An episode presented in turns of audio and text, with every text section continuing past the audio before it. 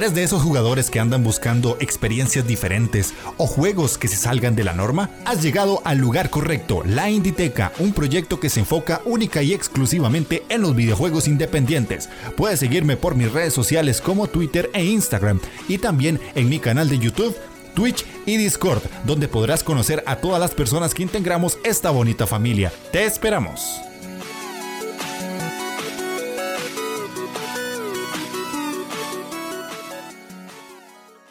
Sean bienvenidos a la Inditeca, el podcast donde normalmente un tico y un vasco les hablan a ustedes sobre su pasión de los videojuegos independientes, pero el día de hoy no estoy con el Tito Gamelur porque por situaciones personales no los puede acompañar y en su lugar me traigo a El Yayo y Gafapasta, a Robe y Javi, dos grandes compañeros que conocimos en el chat de El Arte Muere Indies y que tienen su, su propio podcast y obviamente también hablan de juegos independientes, aunque a veces se, embarran un poquito con el triple A. Pero hay que dejarlos, hay que dejarlos porque también esos son juegos, aunque no lo parezcan.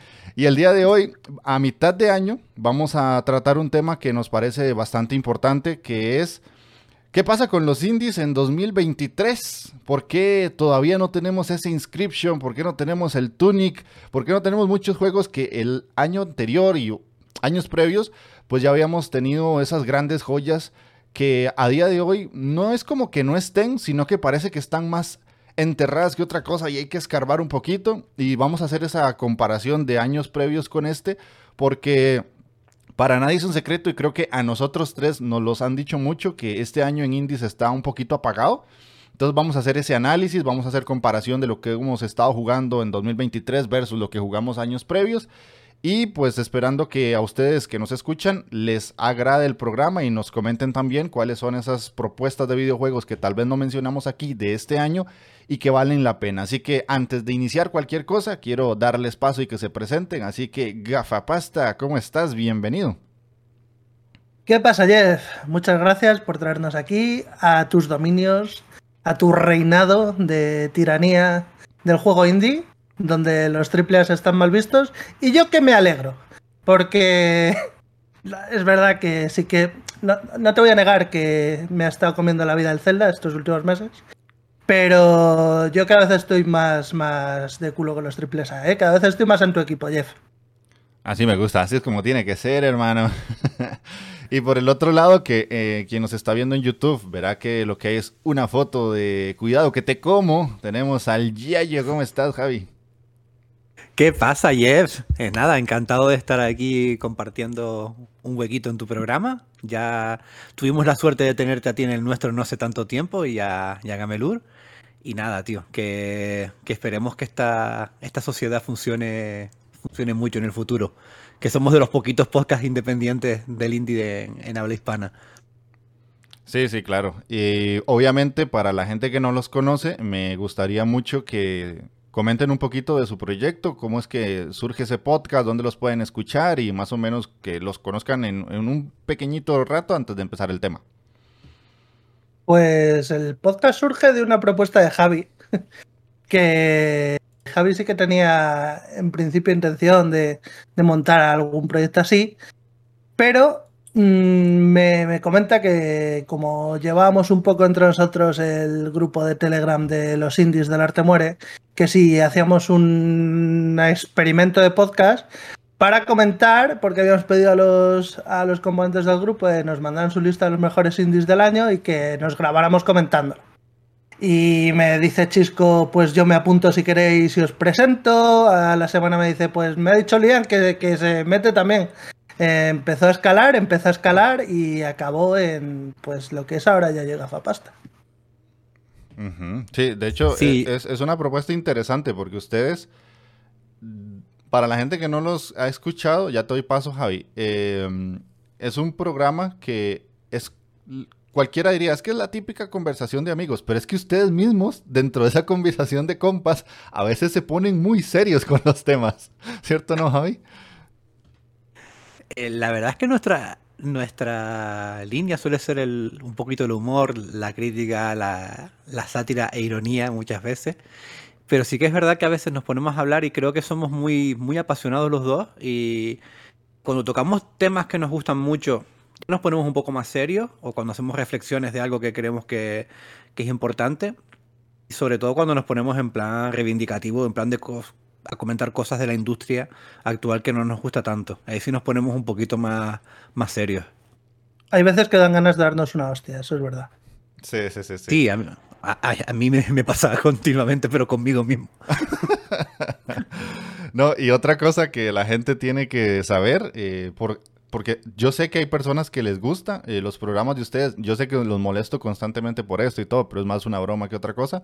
Son audios largos, ustedes tienden a hacer programas de entre 3 a 5 horas normalmente. Bueno, eh, nada, Javi, dale. No, perdón, eh, simplemente quería comentar eso, que nos reunimos menos de lo que nos gustaría. Mejor tenemos un día a la semana y últimamente casi ni eso. Y entonces lo que intentamos hacer son eh, nuestras tres sesiones eh, habituales, grabarlas por separado.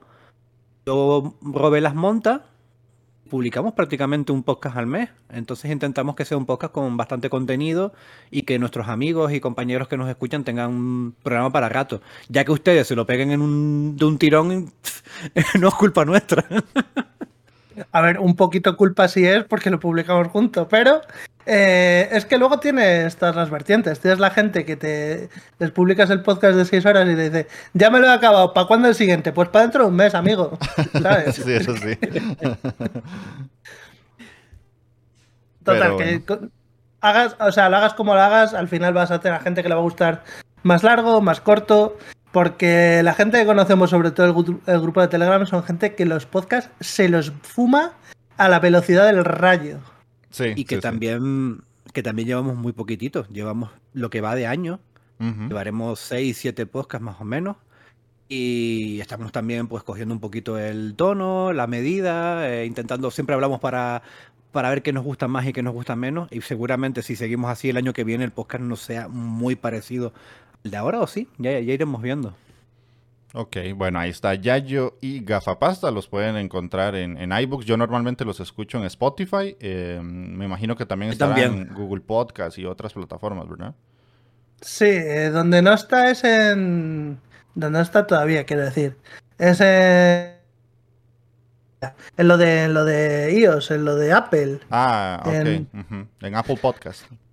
En Apple Podcast. Ah, sí, al final sí que lo metí. Es que es un puto coñazo hacerte una cuenta de Apple Podcast cuando no lo haces con un ordenador de Apple. Ya. Y por eso ha tardado en estar, pero sí, sí, creo que, al final está. Y lo que se suele decir, si lo queréis escuchar en una, en una plataforma que no tenemos, pues nos escribís y lo decís, que probablemente no os cueste nada añadirla. Listo. Bueno, y luego de hechas las presentaciones y recomendación, porque de mi parte es un programa que escucho fielmente, yo no me lo escucho todo en un día. Yo duro dos semanas en hacer una escucha de un programa de seis horas, pero bueno, ahí está súper recomendado. Se van a reír mucho, créanme, y van a conocer mucho de jueguitos indies. Así que a eso es a lo que estamos, a eso es lo que vinimos a hablar hoy. Y este tema se las trae. Quiero hacer como, como una especie de, de análisis en cuanto a preguntarles primero si ustedes piensan que este año está siendo más sencillo, más simple, malo, como quisieran verlo, comparado a otros en cuanto a bombazos dentro de la escena independiente, porque juegos indie siguen saliendo, pero no tenemos esos grandes bombazos que ya habíamos tenido en otras ocasiones. Y quiero ver cuál es la percepción de ustedes. Quiero empezar por Javi, a ver qué quiere decir. Vale, eh, mi opinión es que mm, creo que sí sigue saliendo mucho juego independiente bueno.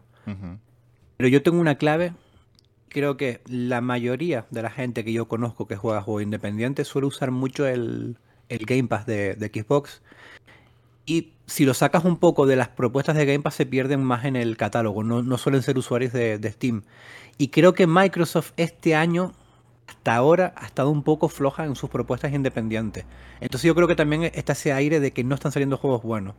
Y luego también creo que no ha salido un bombazo fuerte, ese juego diferencial. Yo creo que sí están saliendo juegos por lo menos todos los meses, dos o tres jueguitos que, a mí me apetecen jugar bastante. Ok, Roy, ¿cuál es tu percepción? Pues no había caído en la, en la reflexión que ha hecho Javi, pero efectivamente.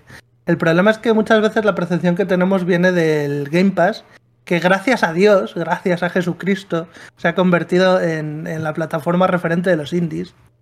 Y bueno, pues este año a lo mejor está un poquillo más floja.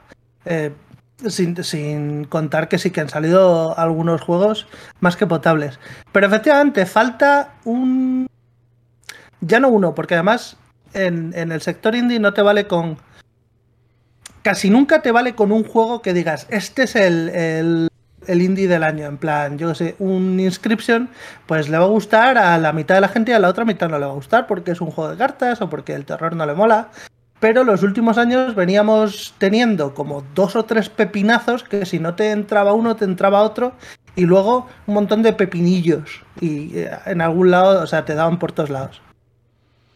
Sí, en mi caso, creo que la percepción de ambos es correcta. Mm, lo de Game Pass yo tampoco lo había pensado, Javi. Vieras que ahí tenés un punto muy a favor, porque creo que Game Pass es como un escaparate que antes no existía y ahora sí. Y como la gente simplemente los descarga y los juega y se da cuenta de, muchas cosas que tal vez no compraría en un momento normal de su vida, sino que lo, lo tiene ahí y lo va a jugar, me parece que le hace flaco favor a la gran cantidad de juegos independientes que salen, que sí son bastante buenos. Pero lo otro es eh, lo que dice Robe. Yo siento que para llevar seis meses, años anteriores ya a estas alturas teníamos, por lo menos los que hablábamos de juegos independientes, ya teníamos como esos dos, tres juegos que decían, es que esto tenés que jugarlo si querés probar los grandes indies que han salido, que obviamente hay muchos, pero si yo me vuelvo la vista atrás, y ahorita vamos a entrar en esa lista de juegos, ya para junio entrando a julio, yo decía, hay dos que para mí son candidatos a GOTI. Al menos yo en estos momentos no lo tengo. No sé si Javi vos tenés ya por lo menos un par o uno que vos decís, este a final de año lo voy a tomar en cuenta. No, yo, yo tengo algún juego que me, que me ha gustado bastante. Como, mira, el Planos Lana me parece un jueguito muy, muy agradable, muy, me, me, parece un muy buen juego dentro de su género, pero no lo, no lo pondría yo a la altura de un Signalis, Tunic, eh, Inscription, ¿no? En ese aspecto. El, si te fijas, lo que estábamos comentando de lo del, de lo del Game Pass, cuando, cuando hablamos en el grupo de, de indie, prácticamente nosotros, que somos un poquito más de PC o algún compañero más, solimos tener más de temas de Steam, pero el resto de la gente lo que conoce es lo de lo que, lo que sale en Game Pass y es prácticamente toda la mayoría. Y ahí sí que creo que no ha salido ningún pelotazo. Y yo, yo mismo estoy pecando de que últimamente nada más que me fijo por ahí. Entonces a lo mejor ha salido algo grande, lo que yo no me he enterado. Ok, ok. Y ahorita tengo otra pregunta interesante. No sé, Robe, ¿vos tenés alguno ya candidato a GOTI de aquí a lo que resta del año? Yo tengo uno que me le compré ayer y hoy le he estado dando otro poco, que claramente va a ser un candidato a GOTI. No sé si cuenta, porque es un juego que técnicamente no es de este año, solo que hasta este año solo existía en plataformas de iOS, solo estaba para iPad y para iPhone. Yo sí, pero lo, sí, sí, yo, yo sí es... lo metería, sé cuál es, pero yo sí lo metería porque hasta ahora llegaría al gran público, porque estar en iOS es estar como escondido para el dinerito. Pues es pepinazo, eh, te lo digo, pepinazo. Ok. Yo les tengo otra misterio... pregunta. Es que como luego vamos a comentar uno sí, por sí, uno los sí. juegos, pues en estos alegatos intento no soltar nombres. Ese es el vale, detalle, vale. guárdatelo, guárdatelo. Yo les tengo otra pregunta que no sé si la habían pensado. Este año en cuanto a triples A, está siendo uno de los años más increíbles, creo que de mucho tiempo hacia atrás. Tenemos que el Zelda, que viene el Final, que viene el Starfield, que viene, oh, que vino el, el, remake de Resident Evil, el remake de um, el Dead Space, que el Hi-Fi Rush. O sea, ¿creen que también esta gran proliferación de juegos AAA que no se veían con tanta potencia el año pasado ha opacado un poquito la escena independiente que años anteriores era más bien lo que sostenía la industria porque estaba muy apagada? Yo sí, yo sí creo que tiene que ver porque las consolas Next Gen salieron hace ya tres, tres, años prácticamente y han estado con un principio un poco titubeante, un poco lento, pero ya, ya se están viendo los frutos ¿no? de esas compañías que estaban trabajando y este año se ha unido todo. Se está, se está uniendo el final de generación de Nintendo con posiblemente el mejor juego que han sacado nunca o, o, uno de los mejores juegos que le he visto yo en, o muy inspirado como es el Zelda. Luego han, salido un par de remakes de sagas muy queridas, como pueden ser Dead Space o Resident Evil. Se une a ese futuro Spider-Man de Sony, a ese Starfield que promete quitarnos muchos meses de vida. El inicio de año con un doble A como Hi-Fi Rush también bastante, bastante, bastante bueno. Y creo que eso nos ha desviado un poco la atención, porque mientras estamos jugando a Zelda durante un mes, durante eso nos están escapando eh, otro tipo de propuestas. sí, y además, además que han... O sea, no solo esos que has nombrado, o sea, también está, que a lo mejor son más de nicho, pero tienes el Street Fighter 2, que se, se lleva un montón de alabanzas y que está la gente que le desarrolló flipando. Y tienes, yo qué sé, la secuela del Fallen Order, tienes... Están saliendo muchas cositas en el terreno del AAA que están gustando y que efectivamente se están llevando este año todos los, laureles y toda la atención. Sí, yo, yo, siento lo mismo y, y, de hecho me pega un poco de rebote porque ahora cuando empezamos That Game Loop, eh, yo sí ya me metí un poquito más al triple A que lo tenía totalmente abandonado. O sea, es que yo jugaba un triple al año normalmente, ahora ya juego tres. Pero... Es que ¿Ah? no salía más bueno tampoco. No, es que tampoco salía mucho, hermano. Pero eh, en este sentido, yo creo que también, eh, ahorita que acabamos de pasar el NOE 3, eh, se ha visto en las conferencias, por lo menos en las grandes. Microsoft enseñó unos cuantos indies, Nintendo ni se asomó. Y Sony también no enseñó mucho, así que creo que también las compañías grandes han dejado un poquito de lado todo esto de la escena independiente, que era como lo que ellos podían mostrar normalmente para decir, bueno, estamos en este juego grande y un día esto saldrá. Pero, hey, te están todos estos chiquititos que se ven bien buenos, compadre. y ya eso se perdió. Creo que ya también las conferencias de este año demostraron que era como vamos directo a lo grande, a lo que llama la atención. Y dejaron a los indies, pues, un poquito de lado. No los escondieron porque mentiría pero sí como que ya no es el foco hacia ellos, que era lo que realmente les estaba dando un poquito de catálogo, y ahora sí se están enfocando a los desarrolladores, a los desarrollos grandes con mucha inversión y mucho dinero, y ellos es como, ah, bueno, y mientras esperas, aquí tienes estos. Te hago una pregunta, Jeff, porque con esto que acabas de comentar me, acaba de venir algo a la cabeza que comenté hace poquito con Robe grabando el programa. ¿No crees que se le está dando demasiada cobertura en el panorama indie a los juegos más dedicados al, stream. Últimamente, hasta la conferencia de Devolver se vio un poco eso, que, que a lo mejor no es que estén dejando de salir, sino que las propias compañías se están dando cuenta que tienen un filón en ese juego bueno para streamear dentro del panorama independiente. Sí, totalmente. De hecho, si uno se pone a ver cuáles son los juegos indies que más pegan, son lo que, los que los streamers más venden. O sea, vos ves a un Play, a un Ibai jugar ciertos juegos independientes y obviamente eso siempre va a ser una necesidad para las compañías porque posiblemente son inversiones bajas en cuanto a dinero porque no es lo mismo invertir en un juego que te va a costar 500 millones a uno que te va a costar 20, 30 que es multiplayer y que si sabes que si se lo das a las personas específicas en Twitch y en YouTube, vas a sacar un montón de dinero. O sea, me acuerdo del Fall Guys. O sea, es que vos ves el Fall Guys. Fall Guys, sí. Y es un jueguito sencillo entre lo que cabe, pero que pegó un montón. Después perdió lo que tenía ya. Ya, ya, ya no interesa. Entonces pasamos al otro, al de los, de los frijolitos, que es de decir cuál es el malo, se me olvidó el nombre. Among Us. El, Among, Us. Y así, así hay un montón. Eh, de hecho, es lo normal. Siempre en las conferencias vas a ver dos o tres. Y si vos ves, también Ubisoft dijo que le iba a entrar a eso. Eh, Microsoft este año no lo hizo. Pero estos juegos independientes, multiplayer o carne de stream, son lo que soporta por lo menos las inversiones pequeñas que dan pelotazos y eso no es algo para esconderlo. Y aún así son desarrollos que también permiten a otros estudios, mientras sacan el pelotazo, por detrás hacer jueguitos más pequeños. Es verdad, me gusta tu reflexión de que en este Noe 3 eh, las grandes compañías, las presentaciones que han hecho han tirado mucho menos de indie y los que han salido muchas veces o eran meme juegos o multiplayers o juegos que ya sabíamos que existían, que ya eran éxitos comprobados y los han metido, como meter el Plucky Square que no pintaba nada en el peor tráiler que había sacado hasta ahora. Y la conclusión que yo saco es que para otro año, si me pasa lo de este año, de que tengo menos tiempo para ver, para ver mm, eh, los eventos, lo que no voy a hacer es tragarme la mierda de, Play o el, al Jeff Keighley. Me voy directamente al Guerrilla Collective, al Hudson Direct y al Future Game o al Game Devs este que, que hacen los de Double Fine. Y, a tomar por culo.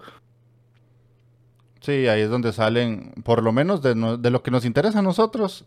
Si alguien no ha visto las conferencias que dijo Robin, Guerrilla Collective, Future Game Show, la, el PC Game Show, vean un resumen, no se maten viendo esa cochina entera, por favor.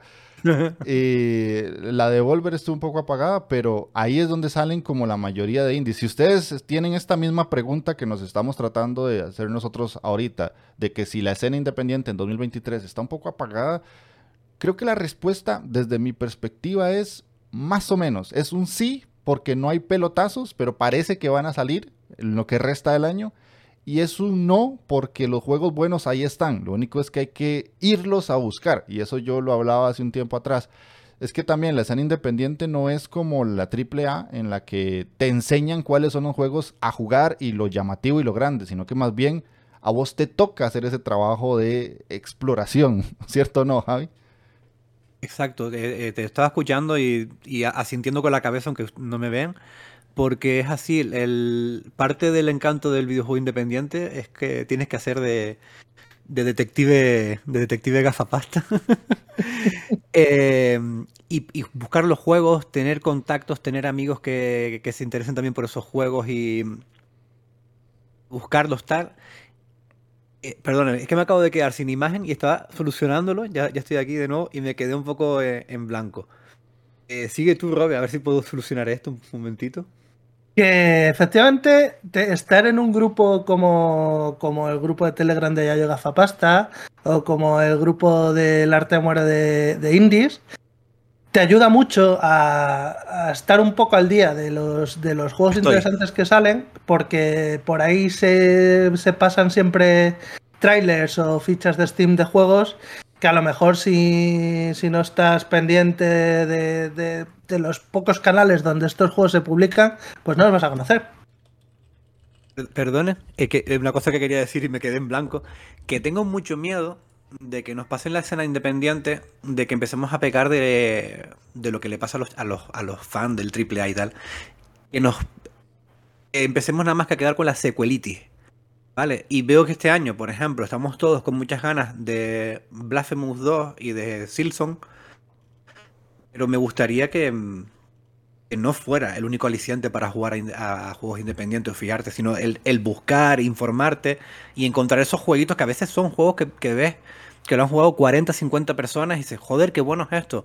Lo empiezas a recomendar y de repente te das cuenta que todos tus amigos lo prueban porque suelen ser inversiones económicas asumibles y, se descubren, se descubre un juego a lo mejor tremendo dentro de, no para todo el público, sino dentro de un grupo de amigos.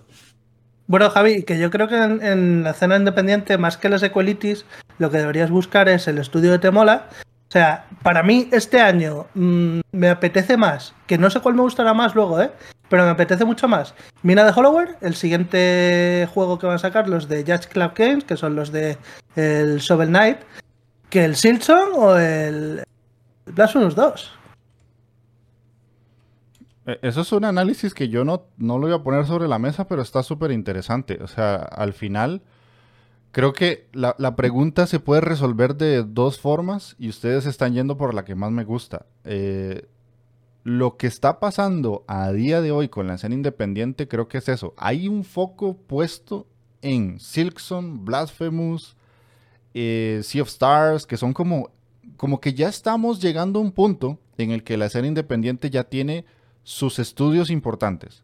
A pesar de que sigan siendo indies, están los estudios que ya sabemos que son. Ustedes tienen su sección de tal, tal es mi padre. Y, y ya sabemos que hay desarrolladores, hay eh, empresas que son muy buenas y que ya por juegos previos vos decís, bueno, quiero saber qué es lo que van a sacar o tienen un pelotazo, qué sé yo, que el creador de Super Meat Boy, que el creador de Hollow Knight, que los creadores de Shovel, que los... Entonces ya la gente ya los tiene en mente.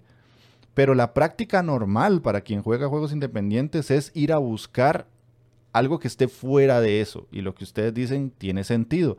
Entonces la respuesta a la pregunta yo la voy ya pues encaminando a, ¿la escena del 2023 está apagada? Depende de qué tanto estás intentando buscar. O si te estás quedando solo con lo que te están poniendo ya en las noticias y en los trailers, porque te están diciendo dentro de lo indie, esto es lo interesante, esto es lo que llama, esto es lo que hay que esperar. Pero normalmente jugar indies no va de eso, va de ir a Steam, ir a la tienda del Switch, ir a la tienda de Xbox y empezar a decir, mira y este, ¿y cómo será? O decirles, ah, digamos, estamos nosotros, que cada uno tiene su podcast. Mira, Jeff, ¿me recomendás un juego que sea más o menos así, así, así? Y empezar a descubrir cuáles son esos juegos que tal vez, pues, no los estás viendo nunca en las grandes vitrinas, en, ni siquiera en la parte frontal de Steam, porque a veces Steam lo que hace es mostrar los juegos que a ellos les parece buenos o si alguien ha podido poner un poquito de dinero para que salga ahí por edición. Pero creo que esa reflexión que hacen ustedes es súper interesante porque el jugar videojuegos de este estilo va más de la mano en lo que puede hacer el jugador, porque la escena es tan grande, o sea, es que indies salen mínimo 70 a la semana, mínimo, o sea, nos toca a nosotros, aunque parezca raro decirlo así, pero si ustedes se van al pasado, y aquí el Yayo no me dejará mentir, ¿cómo era que ustedes descubrían juegos antes, cuando no había internet? Eh, revistas y patio del colegio, tío. Conversaciones con amigos. Era, así, no había otra manera. Y agarrar la caja y volverla y decir, ah, este, ¿cómo será? La portada, la, Eso es, la portada, la tienda, la conversación con el de la tienda. Mira, hay, una, hay una cosa, perdón, Robert, disculpa. Eh, sigue, sigue, sigue tú. Solo, solo iba a matizar que Mm, yo he comprado mm, la mayoría de los juegos que yo he comprado de pequeño ha sido por la portada. O sea, tenía una revista y seguía la revista. Pero luego cuando ibas a una tienda que te conseguías convencer a tus padres, ay, me compras un juego, te decía, venga, te compro uno. ¿Qué hacías? Mirar las cajas. Y la caja que más bonita era era la que te llevas a casa. Sí, pasaba mucho, tío. Eh, una cosa, mira, por ejemplo en cine o en música, a nosotros nos gusta un grupo, o un cantante, o un director, ¿verdad? videojuegos nos gusta la compañía que los distribuye. Eh, es, curioso, ¿no? Eh, tú no vas a ver la, película, de, la nueva película de Miramax.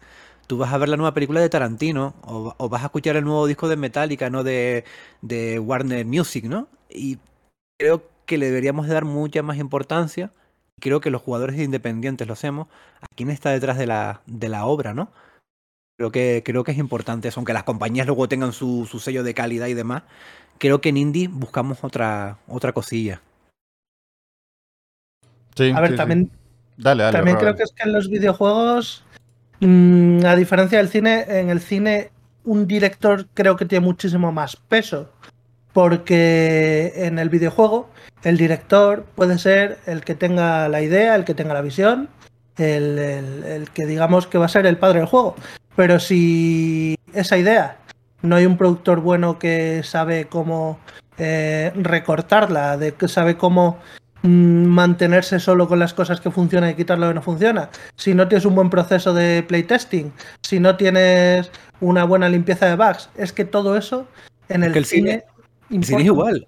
El, cine también tienes ese productor que recorta, tienes un montón de equipo. Lo que pasa es que cuando más pequeña es la obra, más autoral, ya sea en cine o en música o en videojuego, más importancia tiene el, el, creador, ¿vale? Cuando menos gente está metida en el proyecto, cuando más... Y por eso yo creo que ese sello autoral que se ve en el juego independiente es lo que muchas veces echamos de menos en el AAA. Totalmente. Bueno, entonces creo que, que, hemos llegado no a una conclusión per se, pero sí como a un acuerdo de, de que básicamente no es que no haya buenos juegos, sino que hay que irlo a buscarlos, ¿verdad? Como que es necesario que de nuestra parte hagamos ese esfuerzo, aunque a algunas personas puede que les dé pereza el simple hecho de decir, pero ¿por qué yo tengo que ir a buscar los juegos buenos? O sea, yo ahora no necesito que, dígame usted cuáles son. Bueno, también eh, están programas como los de nosotros, ¿verdad? Si alguien no tiene como ese tiempo o no quiere simplemente hacer ese proceso, pues aquí estamos nosotros para, para recomendar esos jueguitos que creemos valen la pena.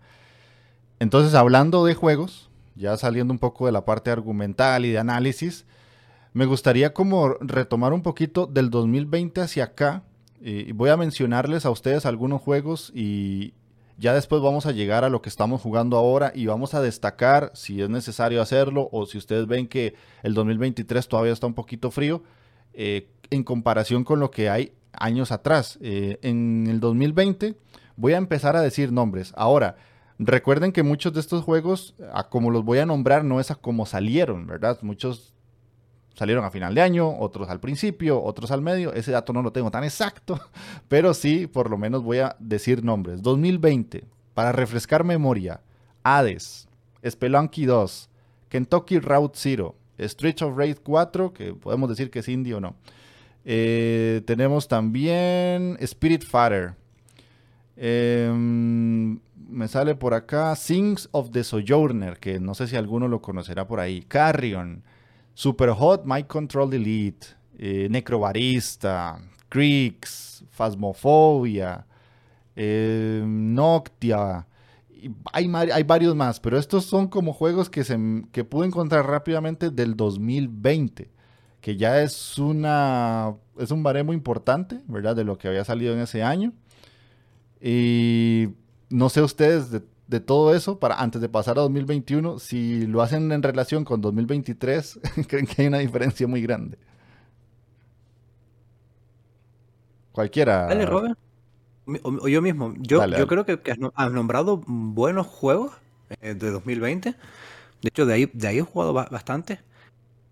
Pero tampoco te creas. Bueno, sí, Hades, porque fue algo bastante mainstream, fue algo que cogió mucho a la gente de fuera del indie y la atrajo. yo, ustedes saben que yo no soy el mayor fan de, de Hades de la historia. Pero el resto de juegos me parecen juegos que son bastante buenos, pero creo que este año también, a, estas alturas de año, han salido cositas que, pueden estar en, esa lista perfectamente. ¿eh? Ok, ok. Space Unbound, eh, hay para cositas interesantes. Está bien. ¿Robert? Eh, a mí es que de los que has citado, eh, tampoco es una lista que me encante de juegos. Si nos quedamos, si nos eh, restringimos a esa lista, probablemente me quede con lo que llevamos de 2023. Pero estaba intentando buscar así en vivo una lista de los, de los indies de 2020. Y tampoco te creas que encuentro ninguna fidedigna, porque he encontrado una que digo, ah, mira, esta es la. Aquí sale el pelotazo, pero era de 2029, salía Short Hike como si fuera 2020, que no lo era. Eh, te quiero decir que yo creo que los años tochos han sido el 21 y el 22. Estoy también ahí, ¿eh? Ok, ok. Yo, yo estoy en la línea de ustedes. Creo que el año, el 2020, si uno dice Hades, la gente, oh, sí, cuando salió Hades, cuando salió Spelunky. esos juegos llamaron mucho la atención al gran público, pero todos los juegos que dije ahí para abajo, en mi caso, o el, el, Street of Rage sí me llamó mucho la atención, Handown, Spirit Fighter no me gustó tanto sea, Carrion estaba bien. Carrion estaba bien, a mí me gustó bastante. Estaba bien, estaba bien, ya no, no nos volvamos tampoco que hicimos, pero fue un juego que para patearte un par de tardes Metroidvania un poquito curioso. Mira, Jeff, una cosa mm, que estoy pensando yo ahora, también en el tema indie, al ser juegos también tan em, específicos, tan propios, tan autorales, es complicado recomendar también una cosa que pensemos que le va a gustar a todo el mundo. No es como un triple A que seguía a un montón de fórmulas que prácticamente a todo el mundo le van a gustar. En indie es muy complicado, ¿eh? Es muy complicado decir, ay, qué, qué, buena lista. Puede ser una buena lista para mí, para ti, que somos, tenemos gustos comunes y a lo mejor no gustarte tanto como a mí. Sí, eso es muy cierto, eso es muy cierto. Al final, los juegos indie son como, como sabores de helado. O sea, a mí me gusta uno y a vos no. Yo me quedo, de lo que estoy viendo, me quedo que mi juego indie del 2020 me parece que es el Booksnacks. El Booksnacks, ok. No, el mío sí, sería Hades. Pero bueno. La, verdad que yo creo que yo pondría Spelunky 2 porque me gustan, me gustan mucho los Spelunky. Aquí estamos tres y hemos dicho tres juegos totalmente, Tres juegos totalmente diferentes, exactamente. Ok, nos movemos al 2021 y aquí voy a. Ya empiezo a nombrar cosas que Posiblemente ustedes me dirán, pero ese no estaba tan bueno. es una lista que yo no hice. Pero bueno, 12 Minutes, tenemos por ahí Anomutationem, The Ascent, eh, Backbone, The Big Con, em, algo así como que sea más conocido, Crystals, Eastward, Echo Generation, que se salió bastante me, Garden Story, mm, Grime, Eh, um, vamos a ver qué más tengo por acá, así como conocido, conocido. Y si no, ya me voy a mi lista de Twitter de lo que me pasé yo. Kena, Rich of Spirits, que indie, indie más o menos. Little Nightmares 2.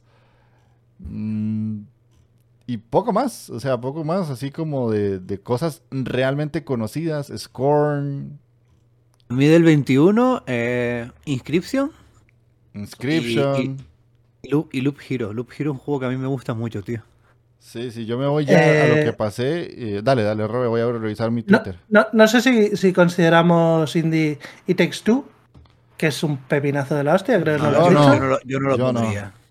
Parece un Pues juego, entonces- una, super- una- una superproducción enorme de Electronic Arts. Lo considero un, un grandísimo juego de autor, pero ya me cuesta un juego tan, tan espectacular y tan y con Electronic Arts poniendo tanto dinero, me cuesta meterlo en indie. Lo, mete- lo metería ya casi en triple A ese, ¿eh? Sí, yo Ni siquiera en doble. Aquí tengo Cyber Shadow, Narita Boy, Everhood. O Cyber, Shadow, Cyber Shadow me gustó muchísimo. De hecho, fue el, primer indie que me pasé ese año, que creo que salió por enero, febrero. Eh, Narita Boy también me gustó mucho, un juego al que le tengo mucho cariño. Y luego acabas de decir Everhood, que fue un juego que tú me recomendaste, que yo no conocía, que me, me flipó, Jeff. Eh, fue de los que más te he agradecido siempre. Ok, ok. Eh, Blue Fire, que Bueno. es un Zelda argentino. Death's Door. Road 96. Es Door, Eh, Desde Dory Road 96, pepinazos. A mí me un año muy bruto, el 2021. Ahí sí que ya no puedo yo compararlo con este, ¿eh? ¿Verdad? ¿Qué vas a decir, Robe? The Forgotten City, eh, Mm, un buenísimo. juego que sale de un mod de Skyrim que es buenísimo. El Toem me encanta. Parte y Mufo, que probablemente no lo conozca casi nadie. Es un jueguito de que eres un, un platillo volante y tienes que colocar cosas, es por fases. Es muy, muy chorra, muy tipo eh, Don't Rain on Your Parade, de, de fasecitas o tipo What the Golf, ¿sabes? En ese plan Sí, sí, sí. con mucho sentido del humor, con mucho guiño. Eh, juegazo. Luego tienes la secuela de Subnautica. Eh, tienes. eh, que me- a mí me gusta mucho de realidad virtual. I Expect You to Die 2 y Walkabout Mini Golf. Dos juegazos de realidad virtual de mis favoritos. Eh, tienes eh, The Artful Escape, que creo no lo habías nombrado. Ese, ese me gustó mucho y me recuerdo de, de comentarlo mucho con, con Kaira, la, compa- la compañera de, de Jeff de, de- Joder, se me acaba de ir. De la, la taberna del androide. Eh, que lo comentamos mucho cuando salió. Fue un juego que también me, me hizo mucha gracia. El Genesis Noir, por ejemplo, que también era una Noir. fumada enorme, pero a mí me, me entró, me entró bastante bien. La versión de consolas de Doki Doki Literature Club, que creo que también es de 2021 y que creo que dentro de lo que es la, la Visual Novel fue un juego también bastante revolucionario. Este digo, es un año muy tocho, ¿eh? Sí, sí, y seguimos. Chicory, eh, Little Nightmares 2, el Olilla, que es eh, una especie de Metroidvania así en 2D bastante chulo. El Overboard, uno de estos juegos de detectives de... eh, no es tanto de detectives, eres una mujer que ha matado a su marido por la noche, entonces tienes que encubrir que le has matado. Estás en un, en un crucero y tienes que ir ocultando las pistas, hablando con la gente, ligándote a uno para que no para que no te delate y eh, muy original. Muy Sí, guapo, estoy, viendo, estoy viendo aquí yo mi lista de 2021 y para tirar aquí un poquito para, para desarrollo español para casa, el, el Unmetal de Frank Unepic, tío. Ah, salió el, el- metal, el- sí. el Unmetal, este, este Metal Gear eh, tirando a clásico con mucho humor de- del creador de un, de, un, de un Epic, tío, que a mí me pareció un juego real. Eh, también tenemos el que me gustó también muchísimo, tío. Este, este que era como muy cyberpunk, que salió en Game Pass también, con visión isométrica, muy vistoso, Ah, tío. sí, el Ascent, de Ascent. El Ascent también fue un, un pepinazo de juego. Estoy mirando la lista y es que fue una locura el 2021. Do- ¿eh? 2000 ¿El Ender 2021 fue muy Lilies, lo habéis dicho? No, eso no lo dijimos. Un Exacto. packing, un packing que fue un juego también que tuvo mucho, mucho éxito. Before Your Eyes. eh, El Omno, que no estuvo nada mal tampoco. Uy, ese yo lo dije. El Omno, Ay, es va- verdad que a ti, no te, a ti no te gustó y a mí sí me hizo mucha gracia el desarrollo. y luego tengo aquí apuntado el, el Exo One, que es un juego que me flipa, pero no sé si es exactamente de 2021. Que era el, de, el del disco este que tenías que ir como por planetas, que era como una especie de UFO y tenías que Eso es una la- fumada usar- bien loca. A mí me da dolor de cabeza, pero lo terminé. Yo lo terminé y me, a mí, a mí me, me disparató de lo bueno que me pareció, tío. Me, sentía como, como viajando por, por el espacio, un rollo en plan 2001, usando la fuerza de la gravedad, de, de, de cómo tenía ese control tan extraño. Me parece una, me parece una propuesta muy, muy curiosa. Ok, entonces Sí, va la sí. pregunta, que creo que ya la respondieron un poco. ¿Este en comparación al 2023? ¿Cómo lo ven? Le mea en, la- en el pecho. Pero, ni, pero ya no ya no el 2023, sino yo creo que nos vamos antes de 2021. Es complicado encontrar un año de la calidad en el desarrollo independiente como 2021. Es injusto. Es injusto mm, usar ese año como baremo. Podría ser probablemente el mejor año en el desarrollo independiente de la historia. Sí, 2021. sí, sí, sí, es una locura. Y 2022, que también estuvo muy, muy bien, creo que tampoco le llega a 2021 y eso que tenemos también, uf, tenemos tralla en el 2022. Sí, sí. Sí, yo estoy con ustedes. Creo, creo que el, el 2021 es un año para recordar. Y, y si alguien no ha jugado mucho lo que mencionamos, ahí puede hacerle pausa al audio y anotarse casi que lo mejor de la serie independiente en los últimos cinco años. Básicamente está en ese año. Y, y, y 10 si me pones también, ¿eh? Yo creo que yo me tendría que ir al, a la década de, mm, de cuando salió el, el Xbox Live, el, em, que empezaron con todo el tema de los, de los indies muy fuerte, Ujú. 2008, 2009, me tendría que ir a esos años a encontrar un año de, de tanta, de tanta calidad eh, tan seguida. A lo mejor 2017 tienes algunos indies muy tochos. 2017, si no me equivoco, son tanto Hollow Knight como Cuphead, Ori, creo que puede ser también de este año, parece. y había más. Y... Sí, sí, no, sí, tochos, tochos todos los años, una regularidad en tantos géneros diferentes, ¿eh? de, de tocar tantos palos, es que piensen los, los juegos que acabamos de decir, prácticamente hemos nombrado 15 géneros diferentes. Sí, sí. No hemos dicho, no hemos dicho 5 Metroidvanias tremendos, no, no, hemos tocado aquí de todo, hemos hablado hasta de juegos de un disco votando. What Remains of Edith Finch también es de 2017, Pyre, Sonic Mania, eh, Thimbleweed Park. Eh, en 2017 el, el Senua, el Senua, el Hellblade 1. Se- Senua, que- Senua- Senua a mí me cuesta mucho meterlo ahí también, tío. Vale, Gorogoa, o sea que sí que tenemos en 2017 es un añazo también de indies. eh. West of Loading, como me gusta ese juego. Pero bueno, pasamos entonces a, a 2022, dando como que el 2021 fue una locura. Yo voy a mencionar algunos que tengo acá, ya ni siquiera me voy a fijar en las listas de internet porque no, me- no me las fío mucho. Voy a, a ver lo que yo me pasé de lo que salió ese año. Eh, me acuerdo básicamente de They Always Wrong, ese me gustó mucho. Eh, no sé si contar como un Indie Windjammers 2, puede que sí, puede que no. Infernax, Tunic, eh, Okinawa Rush me gustó mucho también. Y creo que poco más de lo que yo jugué. Bueno, el, el Tortugas Ninja Shredder Revenge, no sé. Es que esos son indies como con asterisco. El Ah, Stray, sí. Metal Hellsinger, y, eh, no sé. Pero los juegos de Dotemu, los juegos de Dotemu yo creo que se pueden meter prácticamente en indies porque es una desarrolladora muy chiquitina, Ah, ok.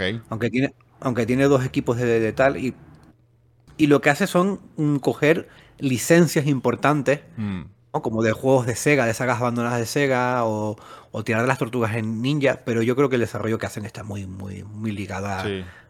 lo que entendemos visualmente y a los mandos y demás por, por juegos indie. Y ya va a terminar eh, 2022, Cult of the Lamb, Tiny King. um, y tal vez algo más. No, todo lo demás que tengo ya no me hizo tanta gracia como para darles bombo y platillos. Ese es mi 2022. No sé ustedes si tienen alguno más por ahí que no mencioné. Dale, Javi. Eh, 2022 tengo, yo, yo estaba mirando aquí lo que me ha pasado en 2022 y claro, los primeros meses tengo mucho de 2021 y se nos, y se nos olvidó nombrar, que aunque seguramente lo íbamos a nombrar en 2022, pero que es un juego de 2021, que es un fenómeno en el panorama indie, como fue Vampire Survivor. El Cierto. juego realmente sale a finales de... Yo, yo lo pillé, empecé a finales de 2021.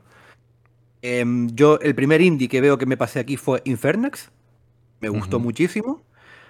Eh, luego tengo, ya me doy un salto hasta marzo a Tunic, que para mí fue mi indie preferido del 2022 y posiblemente eh, me entra en un top 3, en un top 5 de mis juegos indies preferidos de mi, de mi vida.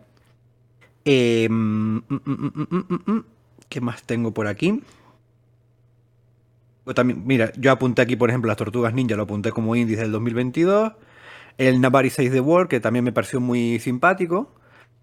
Em, Estas Folks, aunque este, bueno, este es de Microsoft, este no, no lo metería yo en indie. Eh, Tour to Monkey Island, si lo queremos meter un poco por aquí, por cómo fue el tema del desarrollo, que fue un poquito. Ay, mira, el Far Changing Ties, Robert, que este no Sí, gustó sí. mucho. Yo tengo aquí mi lista, estaba esperándolo. Y es que claro, yo, la- yo la tengo, eh, yo la tengo ordenada por juegos como me lo fui pasando cronológicamente.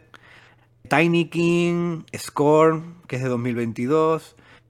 Nali, Gozón, Sentiment, Somerville, que no me gustó mucho, pero tampoco era un desastre. Y el último que me pasé de 2022 fue el Biolgar. Ah, ese es interesante. Que, Robert. eh, A ver, en mi lista yo tengo apuntado. eh, voy a decir solo los que no hayáis dicho vosotros porque es tontería repetir juegos. Tengo apuntado el Frog Detective episodio 3, que es eh, un, un Walking Simulator con mucho humor, muy gracioso. Tengo apuntado el Immortality. Tengo apuntado, por supuesto, mi juego bandera, Case of the Golden Idol. Yo no lo conozco, tío. Deberías hablarme un día de él. Solo me falta tatuármelo en la frente.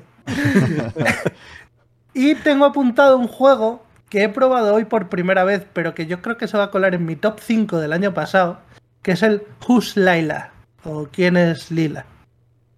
Que es un jueguito eh, como, como si fuera un... Eh, fuck, lo diré. Como un juego de, de intriga, así como muy creepy, muy linchiano, que no sabes muy bien qué cosas son reales, qué cosas no. Y el, se caracteriza el juego porque tu personaje al que tú controlas eh, tiene una especie de enfermedad o de situación que no puede controlar bien las expresiones faciales. Entonces, eh, para poner expresiones, tiene que mover cada músculo conscientemente y eso es gameplay. Eso es mover tú cada partecita de la cara como si fuera la cara del Super Mario en el Mario 64. Y generar expresiones reaccionando a las situaciones en las conversaciones que tienes durante el juego. Ok, a- acabo de buscarlo y no, no me salía, no lo conocía, para que vean que incluso aquí todo el mundo, ah, Inditeca, Inditeca, no, Inditeca no conoce todo.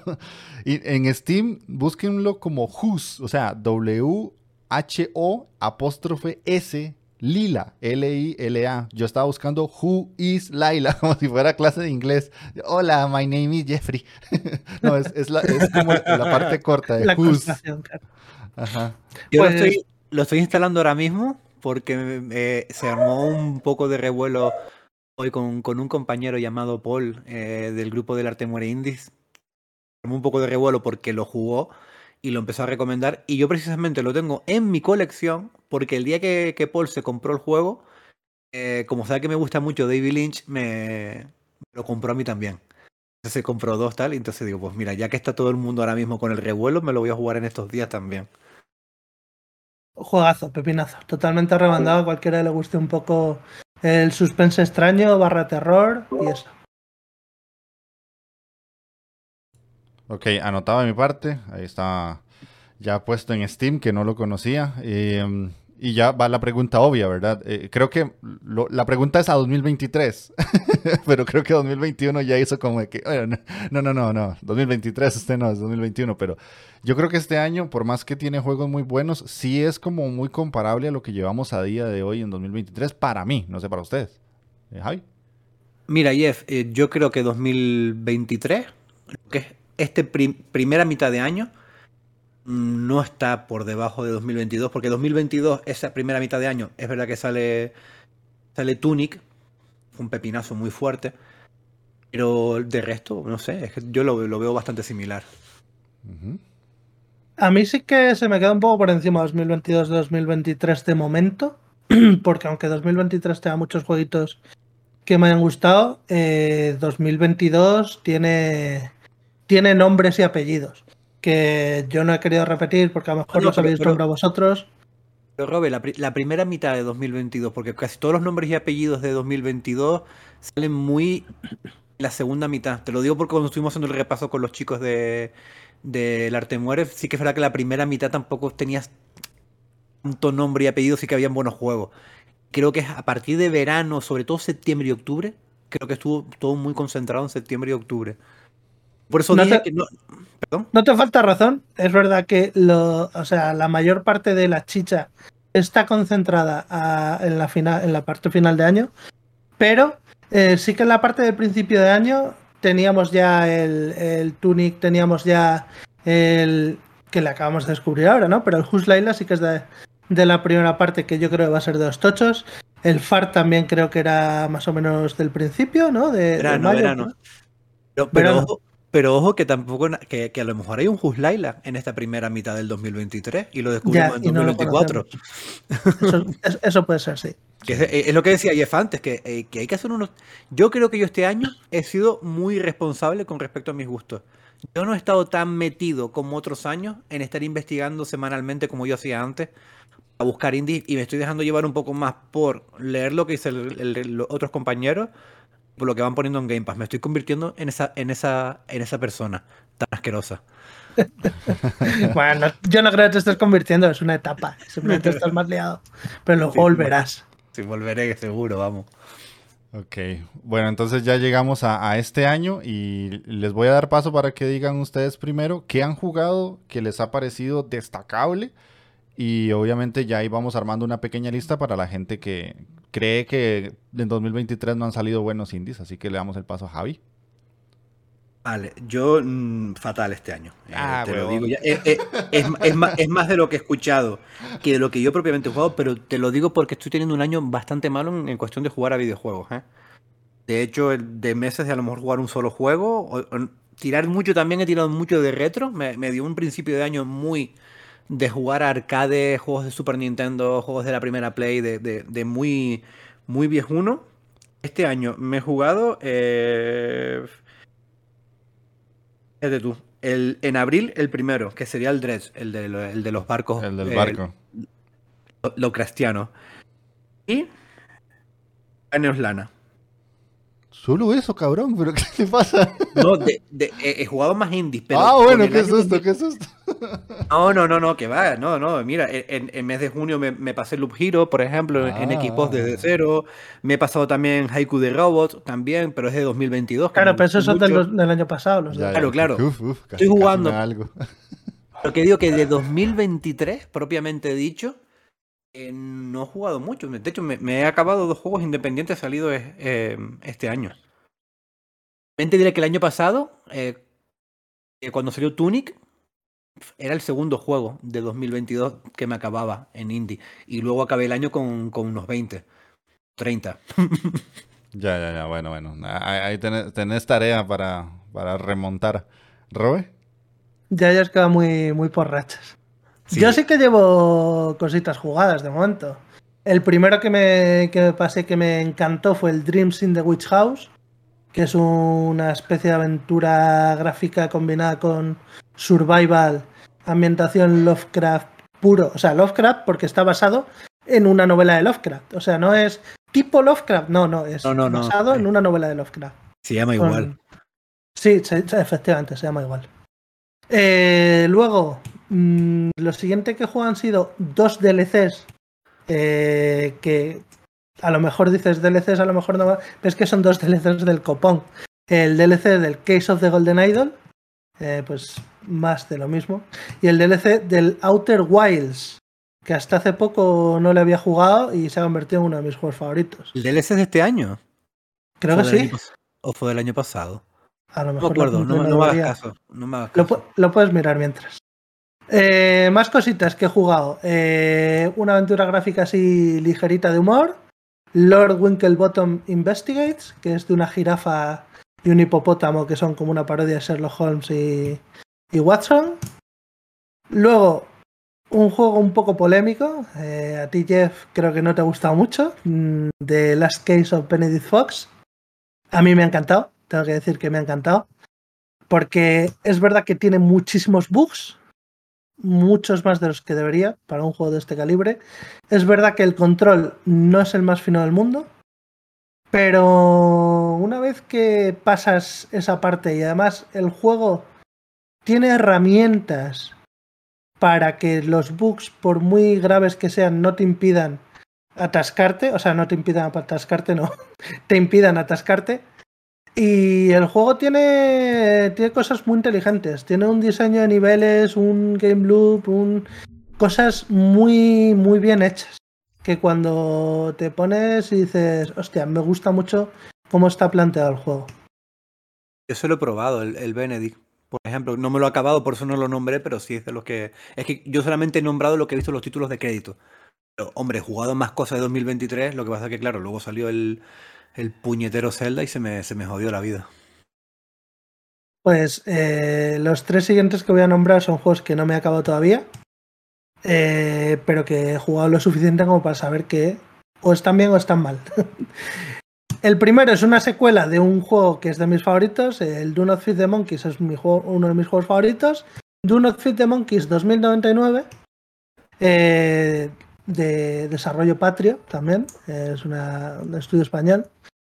Más de lo mismo. mm, Desde mi punto de vista, esto siendo tan parecido debería ser más DLC que secuela. Pero bueno, eh, siendo típico juego que me encanta porque tiene humor muy ácido, es investigar, eh, muchas soluciones posibles, no muchas, pero varias soluciones posibles a cada una de las, de las partes que tiene el juego. Esas cositas siempre me encantan. Luego seguimos con. eh, lo comentaba antes contigo, Jeff. Cuando estuvimos en el directo aquel de Game Loop, de Game Loop, del festival este de videojuegos indies, no sé si era latinoamericanos o algo así. Pues eh, uno de los juegos que me apunté en la lista de Steam porque, porque el trailer me flipó. Jorel's Brother and the Most Important Game of the Galaxy. Es un poquito, Basado- ¿verdad? Ha salido esta semana. Que me llegó el correo. Yo lo tenía en la lista de deseados y me llegó el correo de que había salido estos días. eh, basado en una, en una serie de dibujos brasileña. Y aquí viene la mala noticia, el juego es un- una castaña. Eh, siento, Oh. siento desilusionar. El juego es una castaña, tenía en mi lista de deseos tanto el juego como las, los futuros episodios. Es un juego episódico. El mayor problema que tiene es que no solo no está doblado, lo cual en una aventura gráfica ya dices, "Mm", sino que el sonido directamente es inexistente. Tiene una musiquilla de fondo es todo el rato la misma y es un poco goñazo. Eh, no tiene efectos de sonido, es como que lo que ves y lo que oyes no tiene nada que ver. A mí me saca 100% del juego. Y por último, voy a nombrar el que antes decía que sí que es uno de esos juegos que pueden ser claros candidatos a, a Indioti a juego del año. Bleak Sword, que ha salido por fin para Steam y creo que para alguna consola.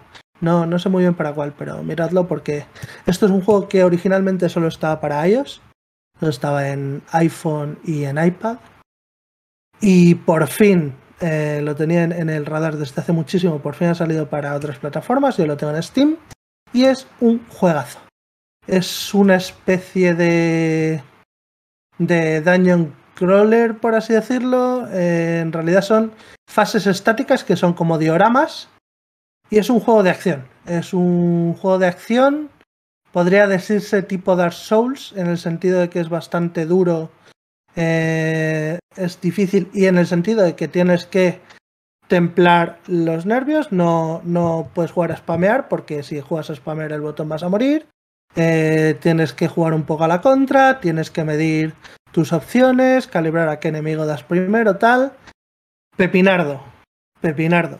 Este era de la, de la Apple, del Apple Store. Fue un juego originalmente exclusivo de, de Apple. Yo lo conocí por, por Pere de la taberna del Android cuando. ¿Por Pere? Por César, no recuerdo quién era el que hablaba más de los juegos de Apple.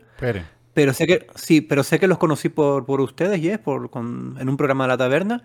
Y a mí me enamoró el aspecto visual. Sabes que, que esa es mucho mi, mi mierda, ese rollito como muy microordenador de los 80, con esa gama de colores así escueta y demás. Y le tenía muchas ganas. Y es verdad que salió este año. Lo que pasa que, claro, es, un- es una adaptación de un juego de hace ya dos o tres años.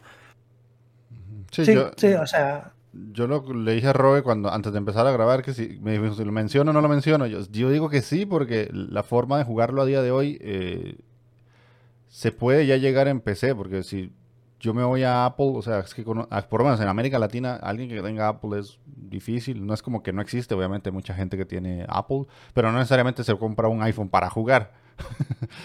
eso Sí, no, solo iba a decir eso, que, que, es un juego que a lo mejor no cuadra 100% que sea este año porque ya existía, pero yo creo que es, hay que celebrarlo, es una noticia.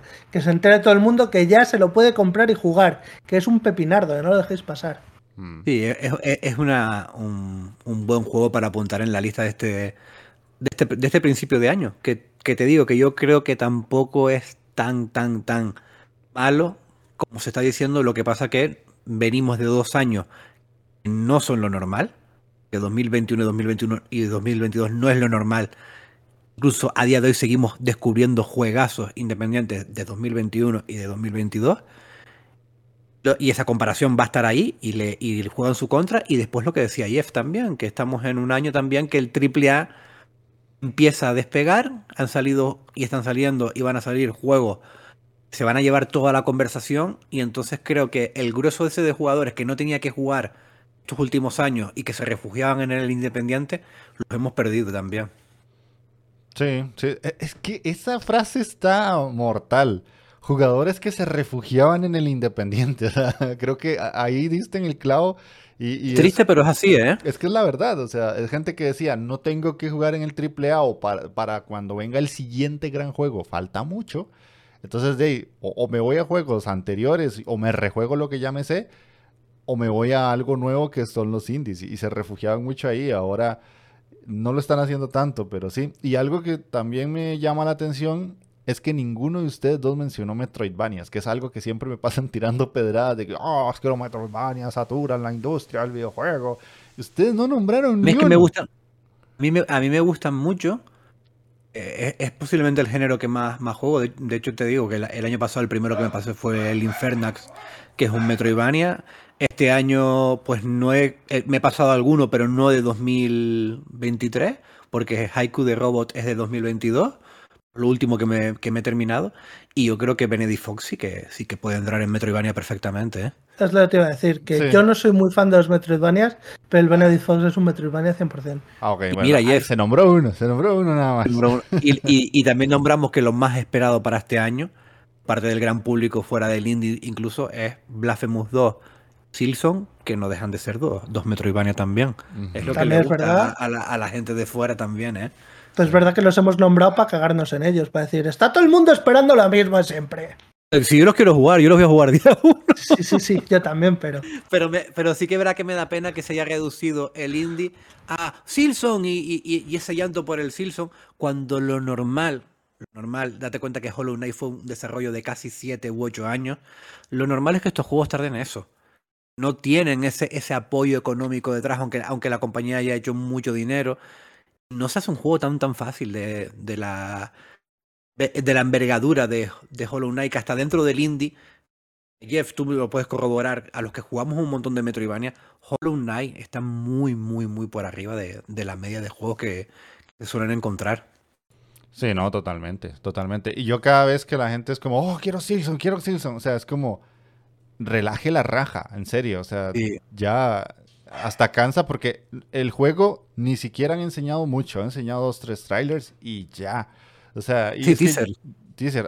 es que yo siento que la gente normalmente le está metiendo a un juego como Silkson, que es que es un equipo de cinco personas, le están metiendo la presión y la importancia de un juego grande y no debería tratarse de un, así. De un God of War, un Zelda. Y, yo, que para mí eso me hace, me, denota es el desconocimiento del gran público de cómo funcionan los estudios independientes o cómo funciona un desarrollo independiente. Y yo he llegado a no cogerle manía al juego, pero sí estoy como un poco de culo con la gente que está tan pesada. Yo es un juego que quiero jugar mucho. Yo, yo de hecho, yo jugaba, yo jugaba Hollow Knight año antes de que aparecieran consolas y yo hablaba de Hollow Knight y me, me callaban como vete tú con tu mierda por ahí con, con tus jueguitos de, de, de, machanguitos. Ver a la gente tan pesada y tan todo el día con el meme del payaso y con tal, es que me, me está empezando como a cargar demasiado. Sí, sí, Que tener paciencia, tío. Sí, sí. Ese es un tema para otro podcast, que lo podemos hablar. Eh, Voy a mencionarles a ustedes eh, de lo que yo he podido probar de este año, que me parece que es interesante y que llama la atención para que alguien que no los haya probado los tenga en el radar. Empiezo con Vengeful eh, Guardian Moon Rider, que es un juego brasileño, cortito, rápido, arcade, con todo este aspecto retro que, que a la gente le gusta mucho por lo general. Es como una especie de, Ninja Gaiden, kind of, eh, pero un poquito bajado en dificultad. Se pasa en 2-3 horas y es una joya de lo que llevo en este. Es más un, Shinobi, tío. No sé si llegaste a jugar a los Shinobi. Ah, un Shinobi, perdón, Shinobi, no Ninja Gaiden. Eh, eh, es, más tipo un Shinobi con, con, mecánicas de Mega Man. El tema de, de, elegir los niveles con ese poco de libertad, ir aquí viendo diferentes poderes y demás. ¿No ves? Yo sé no te lo nombré porque no me lo llegué a terminar y lo que jugué me gustó muchísimo, tío de la gente de, de, Odalus y de. Y de, eh, de, ¿Cómo se llamaba el tipo contra? ¿El Blaze Chrome? Era el. Blazing Chrome. Blazing Chrome, que ese, ese me parece un pepinazo. Después, eh, otro que me gustó mucho fue el. Puta, se me perdió. Eh, Lucky Luna, este lo conocí por el servicio de Netflix, curiosamente. Es un juego de plataformas que está para celular desde Netflix. No sé si está para consolas, pero lo lógico es que uno piensa en juegos de celular en cosas muy malas. Y este tiene una cosa súper interesante porque la forma de jugarla es con el móvil en vertical y lo que tenés que hacer es hacer como el dedo hacia la izquierda y hacia la derecha y el personaje va saltando. Entonces es una forma tan curiosa de cómo saltar en un juego de móvil que parece natural y que uno dice, ¿por qué carajo a nadie se le ha ocurrido esta idea a la hora de un plataformas para móvil en la que no tenés botones, sino que lo que tenés es la pantalla de vidrio del teléfono? lo recomiendo mucho, si tienen Netflix, instalen Netflix en el, en, el celular y ya los pueden descargar. Con tener una cuenta en Netflix tienen acceso a todos los juegos de Netflix del servicio. el otro que quiero mencionar es el Nine Years of Shadow, y aquí vuelvo a meter ya ahora sí otro Metroidvania eh, mexicano, el primer juego de un estudio mexicano que salió este año. La verdad está sumamente bien, me sorprendió. No es de los mejores Metroidvania que existen, a lo que acabas de decir Javi, no es un Hollow Knight, pero sí, para ser el primer juego de un estudio, visualmente es una joya, artísticamente es hermoso, la música está sumamente bien y es un juego que se inspira mucho en cosas que ya conocemos gente de nuestra edad. Caballeros del Zodiaco, eh, Mega Man, el mismo Blasphemous. Eh, ellos lo cuentan. Hay un video de un youtuber que se llama Champ, del canal em, Plano de Juego, en donde él cuenta todas las referencias que tiene. Y la verdad es que está sumamente bien. Este sí lo disfruté bastante. Y ya hace poquito en las conferencias anteriores de, del No E3 mencionaron que van a tener uno que están desarrollando y es un estudio con mucho potencial. Y el último que... Lo probé también, Jeff. Lo probaste, ok. Mí me gustó mucho, estoy, contigo. Es, uno de los que quiero coger con, ganas y, pasármelo porque el trocito del principio que vi, eso que empiezas en blanco y negro hasta que empiezas con el color y demás, me, yo todo lo que vi me, gustó. No, no, de entrada no le puedo sacar ningún pero. Ok.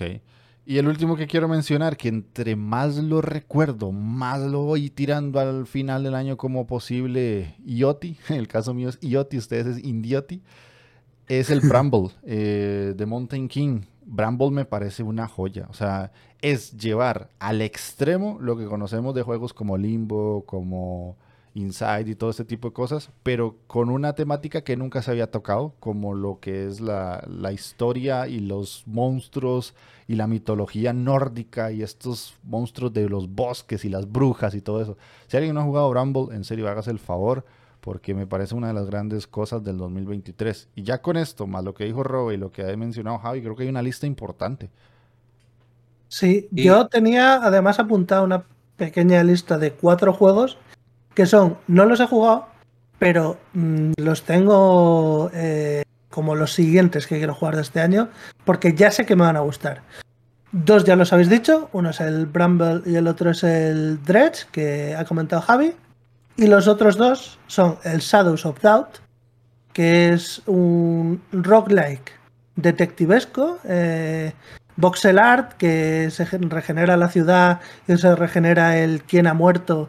Tienes que investigar quién ha muerto eh, de forma aleatoria, ¿no? Como, como los roguelike.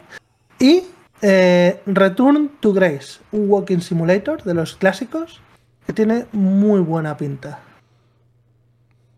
Ok, qué, qué, bonito cuando alguien se viene preparado, hermano, porque eso era lo que les iba a decir, que si tenían alguno de los que han salido que no han jugado, que bien, el yo, yo, yo, tenía, yo tenía dos cositas apuntadas, pero bueno, fue el, el que nombró que nombró Robe antes de, de la de Apple. Era de los porque, porque, de los que me llegan los correos de Steam de, de este año, de que han, han, salido a la venta, de los que tenían mi lista deseado y ya, ya se han nombrado. Y bueno, y un poquito rápido que yo de los dos míos nobles, si no nombré, dije, dije, los títulos y no los nombré, pero Jeff, tú también te jugaste Planet of Lana y creo uh -huh. que también es un juego bastante, bastante recomendable y creo que si al que le haya gustado un Limbo o un Inside, yo creo que a los mandos es lo más parecido a un juego de Playdead que, que yo he catado nunca. Sí, en eso tienes mucho, razón. Mucho más parecido, mucho más parecido que, que Somerville, por ejemplo, que uh -huh. se asociaba mucho a, a Playdead y este juego que a mí me recordó mucho sobre todo a, a la experiencia de cuando Limbo, lo que pasa es que es mucho más luminoso, más bonito, más entrañable, ¿no? Como, como un aire más positivo que quizás los juegos de Playdead son más, más oscuros. Sí, sí, sí. ¿Y alguno que no hayas jugado extra o, o con esos dos estás? No, eh, ese, el Dredge, y es que prácticamente después tú nombraste también Moonrider, que es otra de las cosas que probé a principio de año, el, el Night of Shadows también, esto que acaba de nombrar Robe, es que pr prácticamente no, no, no, tenía mucho más yo en mi lista de, de cosas catadas y de, de, esperar. Ok, yo les voy a mencionar unos cuantos que he ido anotando como que están dentro de los mejores juegos del año y yo los he dejado pasar porque no sé, o sea, no, no, sé por qué no los vi, no los, no los tomé en cuenta o lo que fuera. Empiezo con el Pizza Tower, que esto básicamente es un plataformas que está inspirado en Sonic y un poquito en Wario. Si alguien no conoce Pizza Tower, yo ya lo compré, lo único es que no lo he jugado. O sea, acaba de salir, acaba de salir un clon del Pizza Tower, que nos lo contaba hoy Alex Roger por el canal de Indies. O sea, ya tiene su propio clon. Pizza Tower es el típico juego que yo llevo siguiendo hace un montón de tiempo que no, y, y, que no he probado y que he visto que se ha creado como una especie de fenómeno alrededor de él, ¿no? Ha, ha gustado bastante. Sí, ha, o sea, ha, gustado mucho. ¿Has probado, Jeff? No, no, no, no, eso es lo que estaba diciendo. Ya estas son mi lista no. de cosas que no he probado. Ah, vale, vale. Que, que no he probado, pero que. que... Ajá, Perfecto. Que, que, creo que son cosas importantes que han salido en el año y las he dejado de lado por, de, por cabezón, la verdad. Eh, el otro es el Figment 2. A mí el Figment 1 no me gustó tanto, pero al parecer la parte musical del 2 está muy bien, como que está muy bien mezclado e, esa historia tan loca del Figment. Si han jugado el primero, sabrán que es una cosa rarísima. Y este 2 parece que lleva lo que ya tenía el 1, pero a un nivel más, un más elevado, como que tiene más cosas, como que es un juego musical dentro de lo que cabe, porque los combates tienen como ese seguir el ritmo de las cosas. Y no me lo esperaba para nada y quiero probarlo porque, insisto, el primero no es malo, simplemente que no hice clic. Entonces quiero ver este segundo qué propuesta tiene, porque hasta donde he visto sí está bastante interesante. El otro, no soy mucho de roguelikes, pero mmm, Gamelur me lo, me lo recomendó la vez pasada, que se llama Wild World que básicamente es un juego en el que llevas una máquina que va escalando una pared. Entonces lo que tenés que hacer es perforar esa pared para encontrar recursos, pero mientras por fuera te están atacando. Entonces tenés que estar a las vivas en dos momentos, mientras hey. tenés los recursos y tenés que salir corriendo para ya sea esquivar, atacar, derrotar lo que te esté atacando y regresas otra vez a, a tu parte de... Eso, hay, un, hay un juego ya que salió el año pasado que, sí. que yo tenía el, el, el, no sé qué Dome era. El Dome Keeper. Dome Keeper, que es muy, muy eso que estás contando, ¿no? Mm, mm, mm. Tenías que proteger también el, el, domo de cristal mientras vas recogiendo recursos debajo de tierra y te lo van atacando y rompiendo. Es exactamente eso, pero en horizontal en vez de en vertical. Vale, exactamente, vale, vale, exactamente. El otro que no he jugado, y este sí me, me duele no haberlo hecho, se llama Endoparasitic. Esto literalmente es un juego de horror en el que somos un cuerpo que le quitaron las dos piernas y una mano y solo le queda una. Entonces se va arrastrando por el piso, chorreando sangre y eh, tenemos que luchar contra ciertos enemigos y escapar de algunos otros. Y lo, lo increíble es que el movimiento es con el clic. Entonces lo que hace es que la mano le estira y como que se agarra del suelo. Y nosotros vamos a tener que arrastrar el mouse y dándole clic para llegar al punto donde queremos ir. Eh, lo vi hace un tiempo atrás en el canal de Paso 64 y dije, wow, ¿qué es esto? y no lo he jugado porque está increíble. Eh, salió este año, obviamente, entonces eh, tal vez mucha gente Estoy- no lo conoce. Estoy flipando mucho, pero déjame que te corrija, Jeff, no salió este año. Ah, 24 de octubre de 2022. no. Bueno, salió el año pasado entonces. Endoparasítica, ahí está. bueno, al final no, no lo he probado. Digo que tiene nombre de enfermedad de, de película cyberpunk. Loquísimo, loquísimo. Estoy viendo el tráiler. Es una puta locura que flipas. Sí, es una cosa rara. Y este. em, Yo cuando lo vi fue como, "Ah, tengo que probarlo, esto es para mí, esto está hecho por y para mí. Y bueno, si alguien no lo conocía, ahí tiene el nombre Endoparasitic, lo repito porque de ustedes aprendí que hay que repetir el nombre varias veces para que la gente Sí, se, sí, se acuerde sí, de porque él. si no, Y el otro que este, es que este contarlo como indie me da un poco de cosa. Eh, pero bueno, se llama Boltgun. Es un Warhammer que es un Doom pixelado. Entonces tengo que revisar más si, si cuenta o no como indie. Porque el desarrollador es Auroch Digital y lo edita Focus Entertainment. Pero básicamente se agarraron la franquicia de Warhammer e hicieron un Doom con todo lo de Warhammer en pixel art 3D. Y... Es un boomer shooter de estos, ¿no? que se llaman ahora. Exactamente, y se ve pero increíble, increíble. Y creo que mucha gente lo ha dejado pasar porque uno piensa, ah, Warhammer, seguro es otra cosa y lo que sea. Pero no necesariamente, es un shooter con todas las de la ley que mucha gente que lo ha jugado dice que está muy bueno. Yo no he podido, no, no lo he podido ni comprar. Pero quien tenga el juego maniado porque dice Warhammer, mm, hágale caso, tal vez se lleve una grata sorpresa. Yo tengo un caso parecido, Jeff, de tener un juego que salió, eh, bueno, que va a salir en, espérate que tengo aquí la fecha. Sale el, el 8 de agosto, pero ya la prensa lo ha catado un poco y han hecho ya análisis y demás, que se llama Gord, G-O-R-D. Vale, es un juego editado por Team 17 y es un juego de estrategia eh, oscura eh, mm, por ejemplo, Alejandro Pascual de, de 3D Juegos o del podcast El Nexo definió como una mezcla entre, entre estrategia de, mm, esta de recursos, combate, pero también con cosas del. Ay, del. Del Dungeon. Del Darkness Dungeon. ¿Vale? Mm. Con temas de, de locura, de, de tal. Y que en vez de tener, por ejemplo, de montar ejércitos y demás, tú lo que tienes son como un grupo de aldeanos. ¿Vale? Y si se te muere un aldeano, pues es una putada, porque a lo mejor para defenderte de las alimañas o para recolectar recursos es una putada. Tienes que esperar a que otros tengan hijos para irlos metiendo dentro de el grupo, enseñarles las tareas de, mm, del resto de los aldeanos. Eh, por ejemplo, a lo mejor te aparece algún tipo de demonio y te dice para sacrificar un niño o si no te arrasa alguna parte de la aldea. Y ese tipo de cosas así, de tomar decisiones bastante crueles. Y se está hablando muy, muy bien del juego. Lo que no sé si entraría dentro de lo que es indio o no. La verdad es que no tengo ni idea. Esto po- podría ser el Cult of the Lamb serio.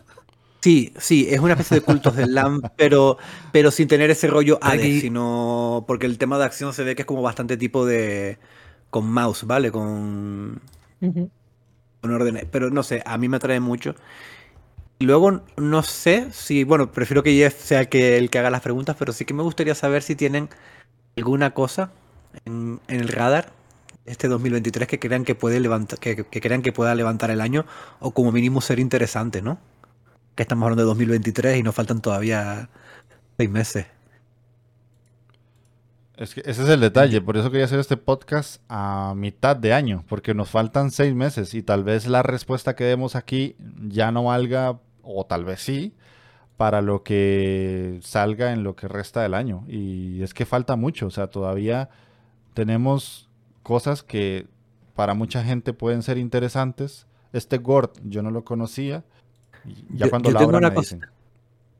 Yo tengo un, un par de cositas apuntadas de, de que deberían de salir este año que yo creo que pueden levantar bastante que puede levantar bastante la media de calidad del año y cerrar un 2023 con, con lo que hay y lo que queda por salir. Yo creo que, que va a quedar mejor de lo que mucha gente piensa. Que la, la comparativa con el AAA lo mejor es la que nos está matando un poco. Ya, ya. Yo, yo tengo, así de, de- buenas a primeras, tengo unos cuantos. Te podría decir el, el Dimer 1994. Le tengo mucha esperanza a ese. El primero yo sé que mucha gente lo vio y no le gustó tanto, pero sí le tengo como mucho, le veo mucho potencial. Eh, otro que yo digo que puede ser que guste mucho es el Wrestle Quest. Ese es como una especie de RPG vista isométrica, pero en el que manejamos a luchadores de como le- de la WWE, pero más al estilo mexicano. Y me parece una idea loquísima que no, nunca había visto, no se me había pasado nunca por la cabeza.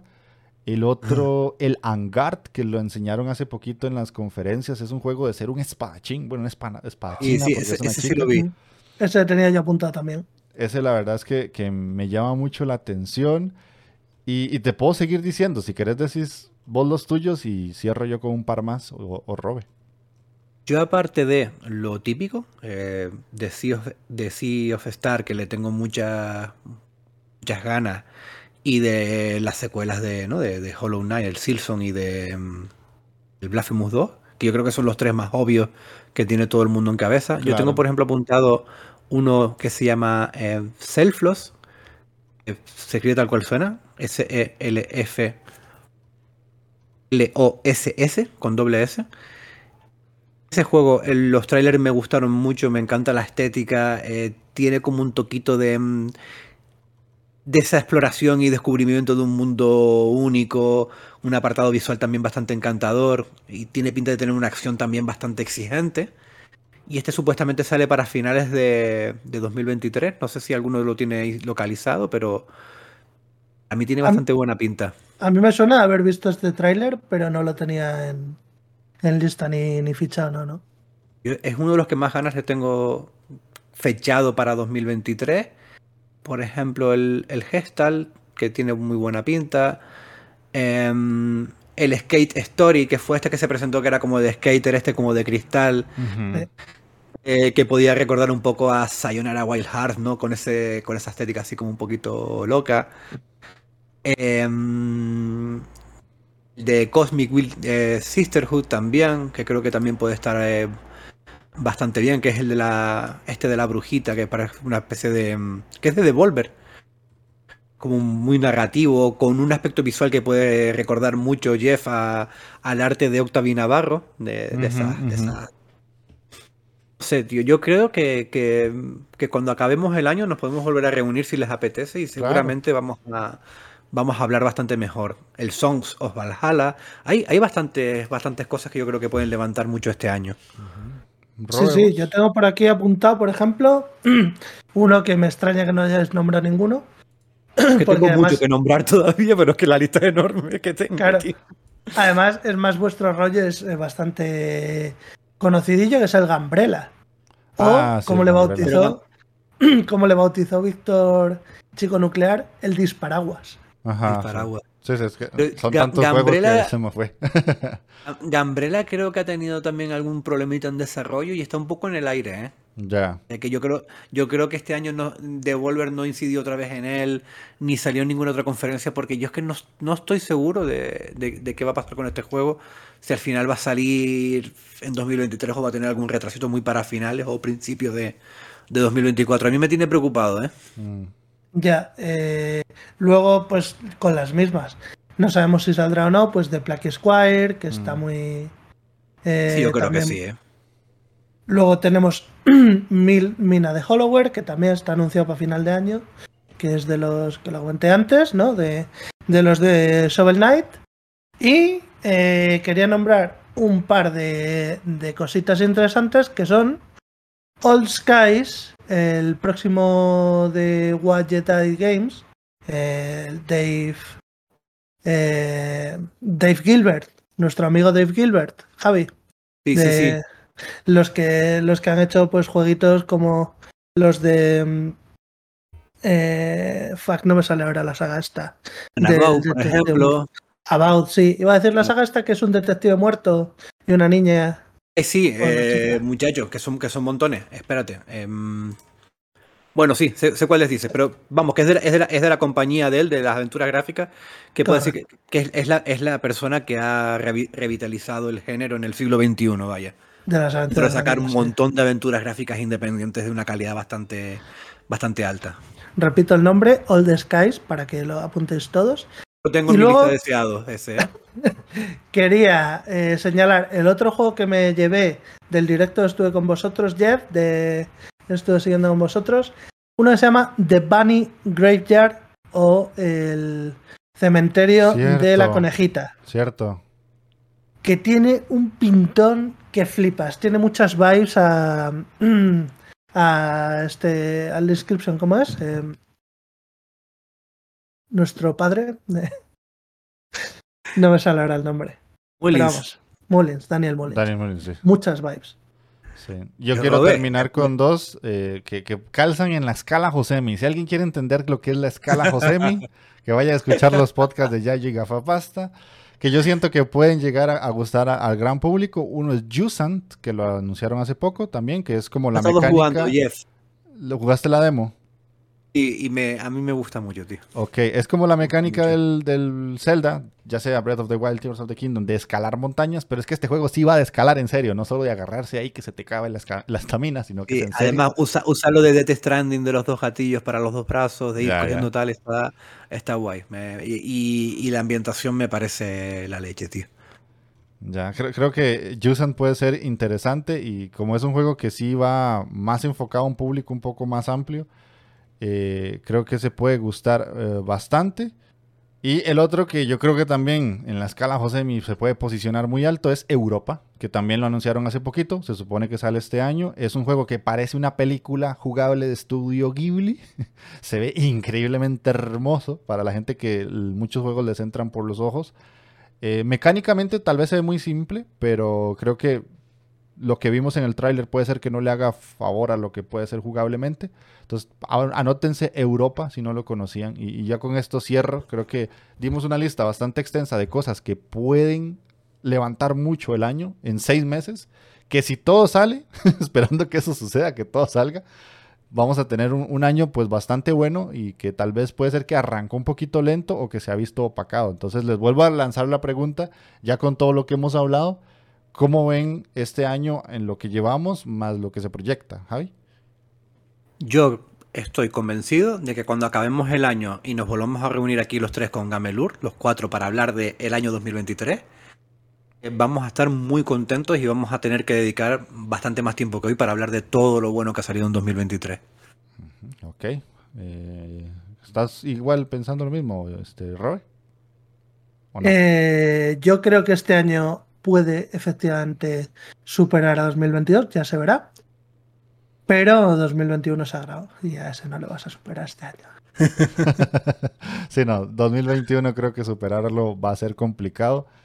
Eh, interesante hacer una recapitulación, un programa, ya sea que, lo hagan ustedes allá en su, en su programa o nosotros acá, de cuáles son esos años que, que han pegado pelotazos y tienen listas insuperables, porque creo que el 2021 es difícil, 2017 no lo tenía tan en cuenta que había, se había juntado tanto como mencionaste vos, pero yo estoy en la línea de, Javi también, de que este año al final vamos a terminar muy contentos, porque si todo lo que está sobre la mesa, con que salga el 50%, pero si sale el 90 o el, el 80, van a ser una serie de juegos que vamos a recordar muy bien y va a ser un año interesante, a pesar de todos los lanzamientos grandes de AAA que existen. Así que ya con eso damos por finalizado el, programa.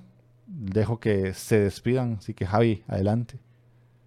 Nada, tío, yo agradecerte mucho el, invitarme a tu programa, que sabes que soy seguidor desde prácticamente desde que empezaste. Que nada, que me alegró mucho el podernos conocer en persona y que a día de hoy pues prácticamente ya eh, tenemos una, amistad y que, nos ha unido el indie, tío, y que nada, que, que esta colaboración entre nuestros programas, pues que sea más fructífera y que podamos llevarlas más veces a cabo. Ah, ok, ok, lo, tendré en cuenta porque sí, sí, es, fue, fue bonito, fue agradable la experiencia. ¿Roy? Eh, yo, como siempre, eh, voy a la zaga de Javi. No te conozco desde el principio, te conozco mucho después, cuando entraste en la taberna, pero desde entonces te convertiste en mi favorito de la taberna. Ah, qué lindo. Y encantado, Te queremos, Jeff. encantado de estar aquí, tío. Es un placer siempre. Y te follaría. Mira que esto sale en horario infantil, tío. Ay, bueno, está bien. Listo, no, yo me la pasé súper bien. Ah, la vez pasada que estuvimos en el programa de ustedes también me divertí mucho y ahora ya que los, los pude tener acá, pues es bonito ver que, el proyecto que ustedes hicieron ya lo unimos en, un programa. Ojalá que, como dice Javi, no sea ni la primera ni la última. Ojalá que la gente le haya gustado. Que si no los conocía, sepan que pueden ir a escuchar el Yayo y Gafapasta. Eh, un programa que además de aprender de juegos independientes se van a reír y la van a pasar muy bien. Y pues obviamente invitarlos a quien no conoce el grupo del arte muere indies, porque también ahí siempre pasamos hablando de juegos, a veces eh, hablan, recomiendan cosas, ponen videos, ponen trailers, hay conversaciones que se hacen larguísimas, Javi tiene la lista de Excel donde están los mejores juegos de todos nosotros, que también Tenemos es una lista... abandonadísima, tío. Sí, pero es una lista grande ya. Con todo lo que hay, hay tarea para quien sea que se meta por primera vez. Y sea como sea, este, el ambiente es muy bonito. Creo que es una comunidad bastante amable. No hay momentos incómodos. Es más de risas, vacile y, y- y bromas entre nosotros. Así que el ambiente de lo indie tiene eso, ¿verdad? Mucha gente que se lleva bien y, quiere hablar solo de jueguitos, que eso es lo importante. Entonces, para quien nos escuchó, Ojalá que se haya divertido, le haya pasado bien, se haya notado muchos juegos que van a salir este año. Y déjennos en comentarios si la conclusión a la que llegamos les parece la correcta o ustedes están en desacuerdo o creen que el 2021 no fue tan bueno, lo que sea. Ahí pongan en comentarios, eso siempre es bueno leerlos. Y nos estamos escuchando en la próxima. Sean uno con el indie. Chao, chao. Run, baby, run, baby, far from home. The banks of the rivers, they are lined in gold.